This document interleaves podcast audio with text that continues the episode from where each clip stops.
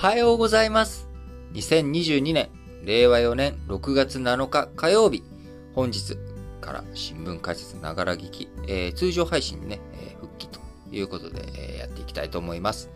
えまず最初の話題丸一として、北朝鮮のミサイル問題、こちらについてね、取り上げていきたいと思いますが、えー、おととい、おととい？えー、えー、6月5日、おとといですね。えー、もうね、ちょっとね、日付感覚がちょっと今おかしくなっちゃってますけれども、えー、6月5日、あ北朝鮮が弾道ミサイル、えー、こちらをね、発射、あ8発発射したということで、えー、このね、北朝鮮のミサイル発射、まあ、度重なる、えー、もう今年に入っても何回かも 数えるのもね、大変な感じになってきましたけれども、えー、北朝鮮の挑発行為、こちらに対して、えー、また再び、えー、弾道ミサイル8発が5日、おととい発射されたということを受けて、えー、日本、アメリカ、韓国、どういうふうにね、これについて対応していくのか。えー、韓国では新政権、えー、ユン・ソンヨル政権が5月10日に発足して、まあ、まだ1ヶ月経っておりませんけれども、え、こちらについてね、まあ、北朝鮮がまあ揺さぶりをかけていると。え、もともと、ユン・ソンクヨル政権の前、え、ムンジェイン政権の時には、わりかし北朝鮮の言うことを聞く、えー、ムンジェイン政権という融和政策的なね、え、こと北朝鮮にとっており、アメリカとか日本との距離感も微妙だったあということもあり、えまあ、挑発行為、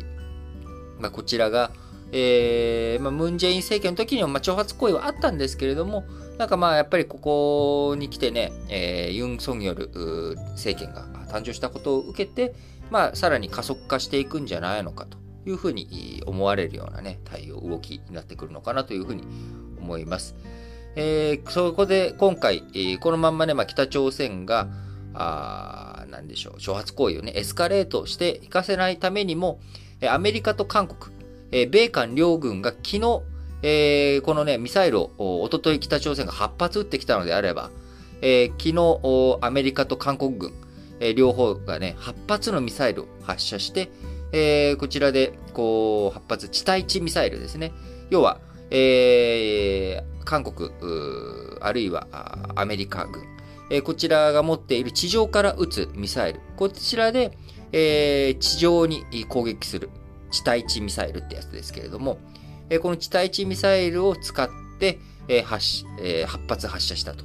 で、ここの思惑としてはですね、え、北朝鮮に対して、ま、ミサイルを発射、君たちがしてくるということであれば、ま、そのミサイルをね、迎撃システムで、え、落とすだけじゃなくて、え、しっかりとその基地、攻撃するよと、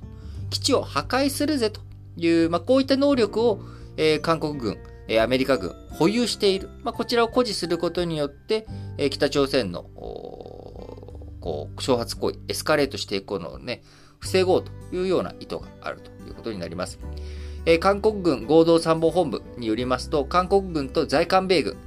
えー、昨日6日の午前4時45分過ぎに戦術地対地ミサイル、え、こちらを日本海に向けて発射したということで、韓国軍が7発、アメリカ軍が1発の計8発ということになります。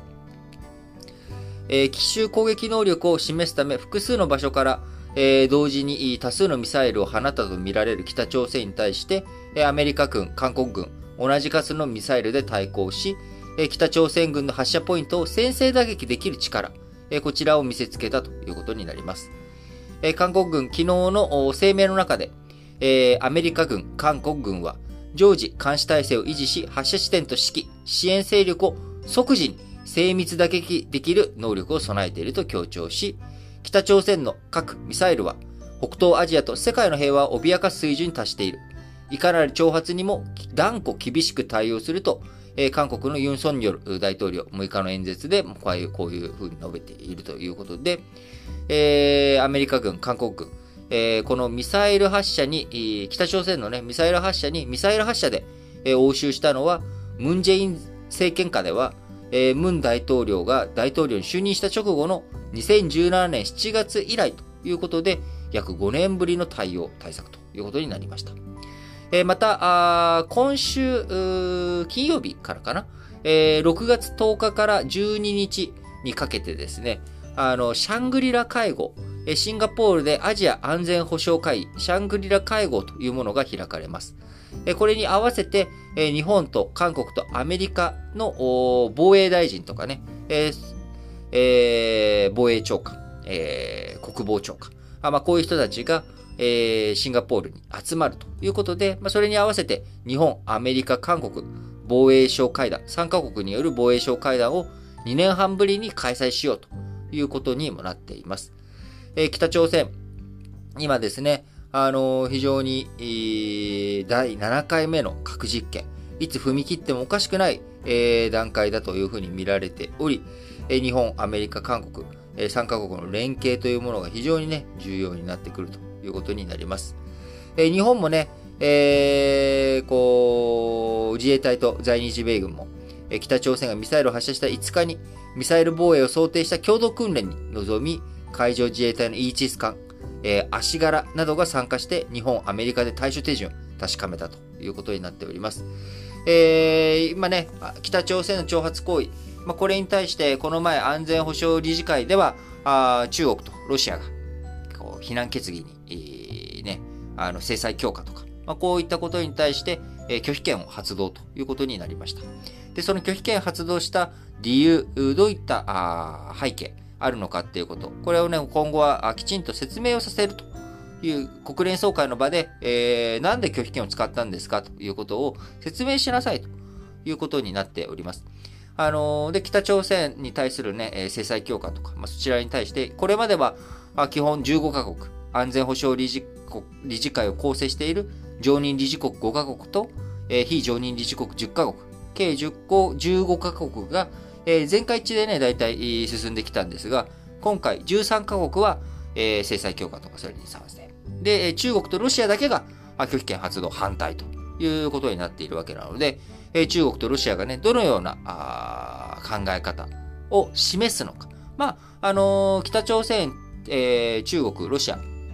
こちらがね、まあ、あの、非常に、えー、今、親密に、世界のね、え、情勢、状況に対して、まあ、あの、現状を打破しようと。力による現状打破というところに力を注ぎ始めているというような動きは、ああの感じ取っているところですけれども、まあ、どういうふうな説明をなしてくるのか。その説明、メッセージを受けて、えー、日本とかあアメリカとか、まあ、先進7カ国、G7 と言われる国々と、えー、それに、えー、協力をしてくれている国々、まあ、そういったところがどういうふうなあ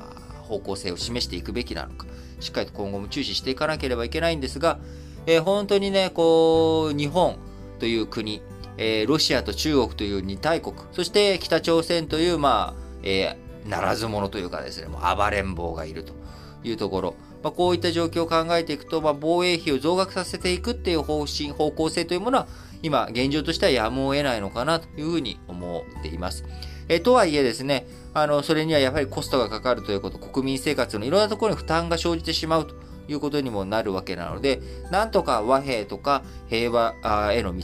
えそこに対してね、戦争とか、あそういった武力を使わないで、えー、なんとか世の中を落ち着かせていくことができないのか、できるのか、まあ、このあたりについてしっかりとね、えー、考えていきたいですし、答えがパッと出てくる話ではないんですけれども、あの常に考え続けなければいけないなというふうに思っています。